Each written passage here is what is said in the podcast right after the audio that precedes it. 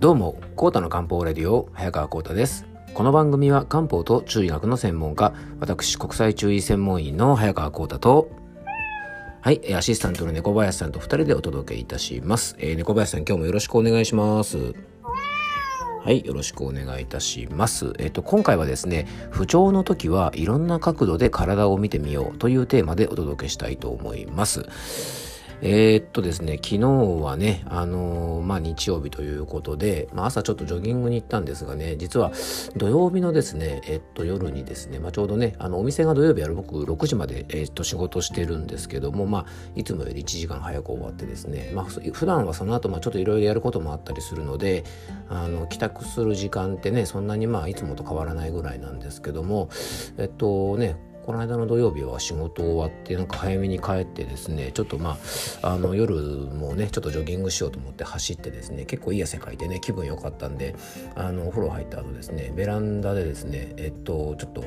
あの一人焼肉用の僕のね専用マシンを出してですね ちょっとお肉を焼きながらですねえっとちょっとテラスでビールを飲みながらね。であの最近ですねネットフリックスで今更なんですけどデスノートをですね見出し始めまして本当なんか今更ですよね。まだ見てなかったのって感じなんですが実はデスノートって見たことなくてですね第1話からあの見直したらですねデスノートめちゃくちゃ面白いですね。今更ですけどね。はい。あのちょっとね夢中になってあのお酒ガブガブ飲みながらデスノートを見てたらですね体冷やしてしまったみたいで、えー、昨日の朝起きたらですねちょっと腰が痛くてですねうわやばいかなと思ったんですけど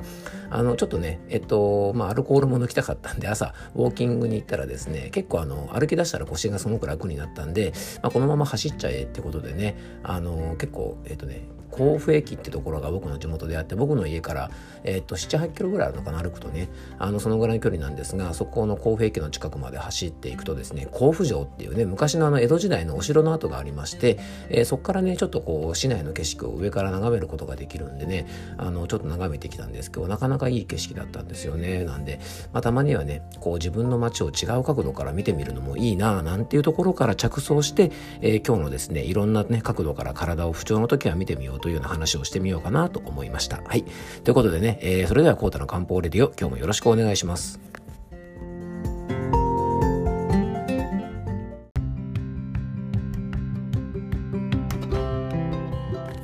はい、えー、それではですね、今日の本題の方に入っていきたいと思います。今日はね、不調の時はいろんな角度で体を見てみようというお話なんですがね、あの、冒頭ですね、デスノートを見始めたなんてお話をしたんですが、結構あの、名作と言われるものでも見てないものって意外とあるなっていうことに結構気がつきますよね。なのでね、まあコロナのね、影響もあって結構自宅にいる時間が多かったりもしますから、そういう時にね、まあなんか無駄に時間過ごすんじゃなくて、過去の名作をね、ちょっとこう見てみようとかね、まあ映画なんかでもいいですよね。結構有名ですごくあのヒットした映画でも案外なんかその時はけとか思って見てないやつなんかもねあったりしますよね。僕あの「タイタニック」とか実はねずっと見てなくてですね「タイタニック」見たのもね結構最近でもないですけどもうヒットしてから何年後とか何年も後に結構見たりしましたから結構そういうなんか抑えてないものなんかもあるのでね、まあ、この機会にそういうものを改めて見てみるのもねいいんじゃないかなと思います。はい。えー、っとまた話がそれなそれそうなので、えっと本題の方に入っていきたいと思います。まあ、今日はね不調の時はいろんな角度で体を見てみようっていうとこなんですがあの最初のご挨拶のところでもちょっとお話ししたようにですね先日ちょっとねあのまあえっとお城の天守閣の跡みたいなところから、えー、街をちょっと眺めるとですねちょっとこういつも見てるのとは違う角度ね斜め上ぐらいからあのこみ下ろすことでですね結構いろんなものが見えますよね。で、見方を変えることで、まあ、見えないものが見えるとか言うとね、ちょっとこうなんか、あの、スピリチュアルな感じがするかもしれませんが、あの、そういうわけではなくてですね、やっぱちょっとね、見る角度を変えるだけで、全然見え方が違いますよね。あの、これはね、えっと、例えば仕事なんかでもすごくつながる話じゃないかなと思います。ちょっと仕事で行き詰まってる案件があるときに、いつもね、正面だけから物事を見ようとすると、やっぱり行き詰まったりすると思うんですよね。でもね、ちょっと横から見たりとか、後ろから見たりとかね、下から覗いてみたりとか、斜め上から見てみたりすると、案外ね、その盲点が見えたりしたりとか、弱点が見えたりとか、えー、改善点が見えたりとか、意外な魅力に気づくことって結構ありますよね。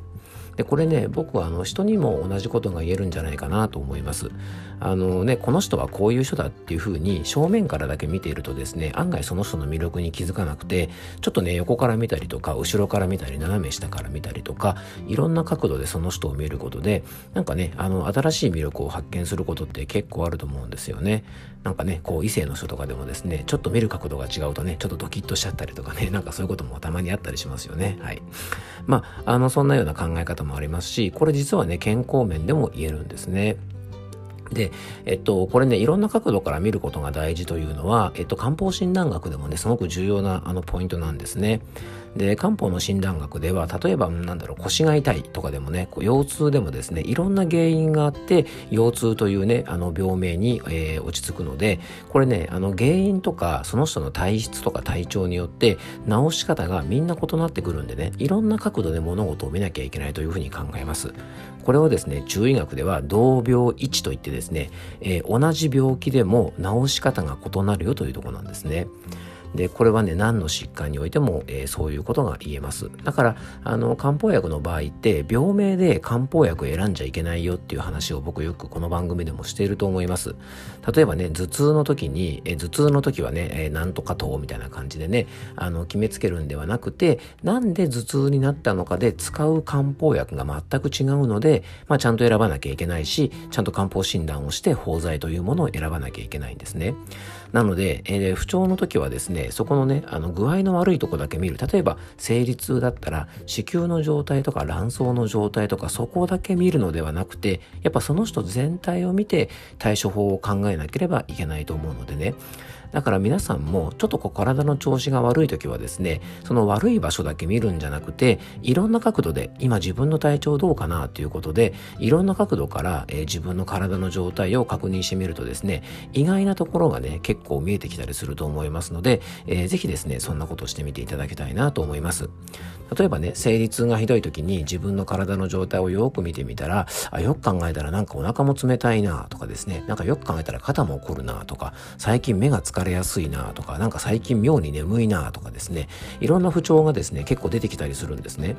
で、そういう情報があるとですね、例えば僕らね、あの漢方の専門家なんかの場合は、漢方相談した場合に、こういう弱りとこういう弱りとこういう弱り、いろんな角度で体を見ていって、いろんな不調があってですね、それをくっつけていくと、あ、じゃあ今はちょっと血液が、えー、不足していて、えー、血の巡りが悪くなってしまって、体が冷えて、えー、生理痛が起きてるんだったら、まあ、血液をたっぷりにして、えー、ね、体を元通りにしてあげると、まあ、生理痛はもちろん治りますし、肩こりとかね、頭痛とか目の疲れとか、まあ、いろんなところも良くなりますよ、なんていう見方ができますから、ぜひですね、まあ、仕事もそうだし、体もそうだし、ね、人付き合いもそうかもしれませんが、まあ、あの、調子が悪い時とか悩みがある時とかね、あの、ちょっと困ってる時なんかは、まあ、いろんな角度で、えー、体を見たりとか物事を見たり、えー、人を見たりするといいですよ、ということをね、ちょっと今日はお伝えしたいと思います。えー、今日も聞いていただきありがとうございます。どうぞ素敵な一日をお過ごしください。漢方専科サーター薬房の早川幸太でした。では、また明日。